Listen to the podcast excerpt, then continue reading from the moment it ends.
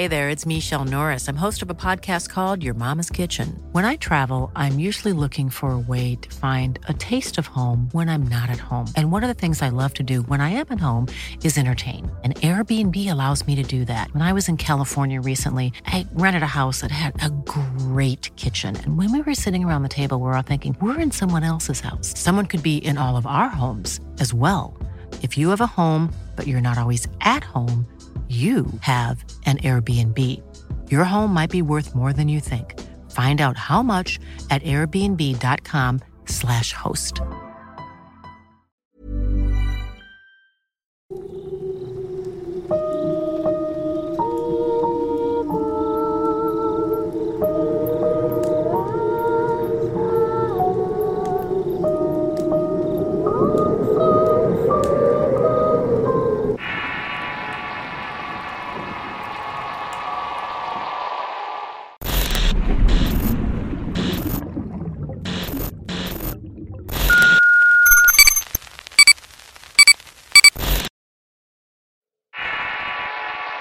El Nahual del Judío. Historia enviada por Sergio Pérez. Escrita y adaptada por Tenebris para relatos de horror. La siguiente historia le pasó a mi padre. Él es originario de la Ciudad de México y este hecho ocurrió precisamente en el Cerro del Judío. Para quienes no lo conozcan, está ubicado en la delegación Magdalena Contreras. Mi padre me cuenta de que antes de que naciera sus patrones le habían regalado dos perros Alaska cruzados con lobo. Dice que por esta cruza los animales se ponían muy agresivos, así que decidió encerrarlos en un cuarto hasta ganarse la confianza. A uno le puso Rambo y a la hembra le puso Bala. Luego de un tiempo los animales empezaron a acercarse a él y a darle señales de respeto. Mi papá supuso que ya podía dejarlos en el patio. Su casa estaba muy cerca de las curvas del judío, colindando con una barranca a la cual le llama la Malinche. Gracias a este espacio mi padre podría soltarlos al aire libre de vez en cuando y ahuyentar así a los ladrones de la zona. Una noche, mientras estaba durmiendo, escuchó una pelea de perros. Hasta su casa se escuchaban los ladridos, gruñidos y uno que otro lamento de los animales. Él pensó que se pudo meter algún delincuente a la casa y que los perros lo estaban atacando, así que se levantó para ir a ver qué estaba ocasionando aquel escándalo. Del lado derecho de la casa pudo ver cómo dos Alaska estaban atacando a un perro blanco de proporciones mucho más grande que ellos. Rambo lo estaba atacando al cuello y Bala le mordía las patas traseras, pero el perro blanco se lo sacudía como si fuera polvo. Cuando se dieron cuenta de la presencia de mi padre, bajaron hasta donde estaba hollando. Mi papá les dio la orden de que volvieran a atacar y los perros obedecieron. Los dos Alaska mordieron al perro blanco en el cuello y las patas como la primera vez. Ahí fue cuando mi padre se dio cuenta que el animal no se estaba defendiendo, y que era muy raro que entre los dos perros no lograran derribarlo. Lo único que hacía el perro blanco era emitir una especie de gruñido, lo que era suficiente para que los dos perros volvieran con mi padre aullando por el miedo. Mi padre decidió entrar a la casa y lo primero que encontró fue una escoba. Pensó que con ella podía espantar al animal. Cuando salió se encontró de frente con el inmenso perro. Ahí se dio cuenta de las verdaderas proporciones de aquella bestia. Dicen que las facciones de la cara se asemejaban a las de un oso. Tenía el hocico alargado con orejas pequeñas y redondas. La cabeza era grande, chata, con las patas cilíndricas y musculosas, mientras tanto la espalda era plana. Este supuesto perro carecía de cola además de que tenía el tamaño de un felino grande. De ahí de que los dos perros no pudieran contra este. Comenta que sus dos perros lo vieron con mucho miedo y se le metieron entre las piernas a mi papá.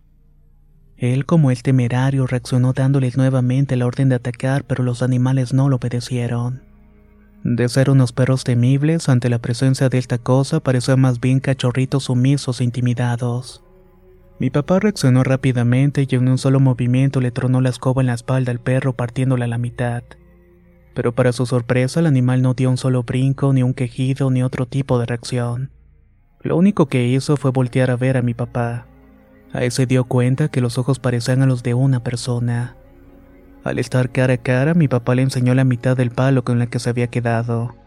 Esta se encontraba astillada y con una punta y entonces le gritó.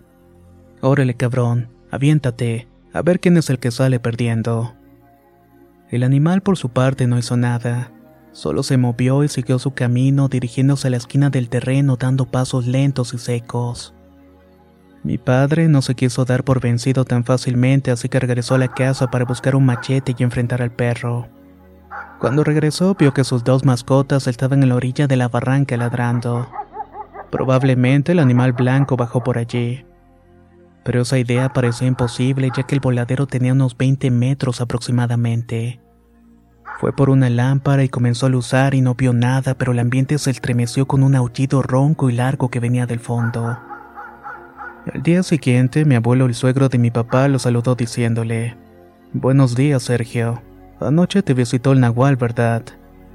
A mi papá le sorprendió mucho escuchar eso y se quedó callado. En ese tiempo los dos no tenían muy buena relación por rosas sin importancia entre ambos. Por eso le extrañó que le dijera eso y más aún que supiera que aquella bestia era un nahual. No seas imprudente, siguió diciendo el abuelo.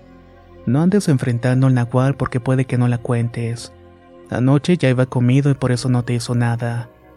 Pero si hubiera querido, el nahual pudo matarte con una sonrisa o con su voz burlona. Ay, don Toño, ojalá regrese para basarle un revólver a ver si muy chingón el nahual ese. Mi abuelo, con la sabiduría de un hombre de años, solamente movió la cabeza diciendo que no y se fue. Para fortuna de todos, no se volvió a ver al nahual por los alrededores. ¿Qué te ha parecido esta historia? Si quieres seguir escuchando algunos relatos de nahuales, te voy a dejar un enlace en la descripción del video. No cabe duda que el tema de los nahuales es muy interesante. Y si tú tienes alguna historia relacionada al tema, no dudes en compartirla con nosotros. Puedes hacerlo mediante el correo electrónico contacto arroba relatosdorror.com. Muchas gracias y nos escuchamos en el próximo relato.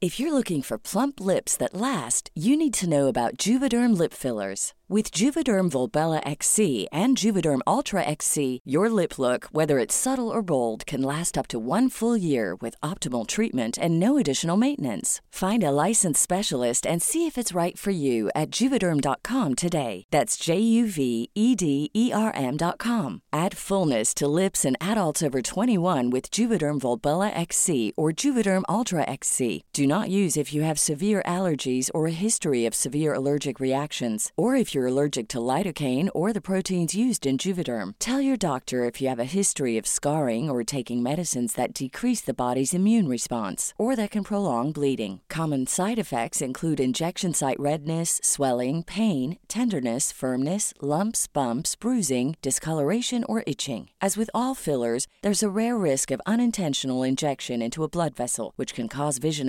abnormalities, blindness, stroke, temporary scabs, or scarring. For full important safety information, visit juvederm.com. Hey, folks, I'm Mark Marin from the WTF Podcast, and this episode is brought to you by Kleenex Ultra Soft Tissues, your ally to help tackle your allergy symptoms this season. I love the change of seasons, but nobody loves pollen and all those other things floating in the air that make you sneeze during this nice weather. Kleenex Ultra Soft Tissues are hypoallergenic and allergist approved, so fight back against watery eyes and runny noses without worrying about irritating your skin. For this allergy season, grab Kleenex and face allergies head on.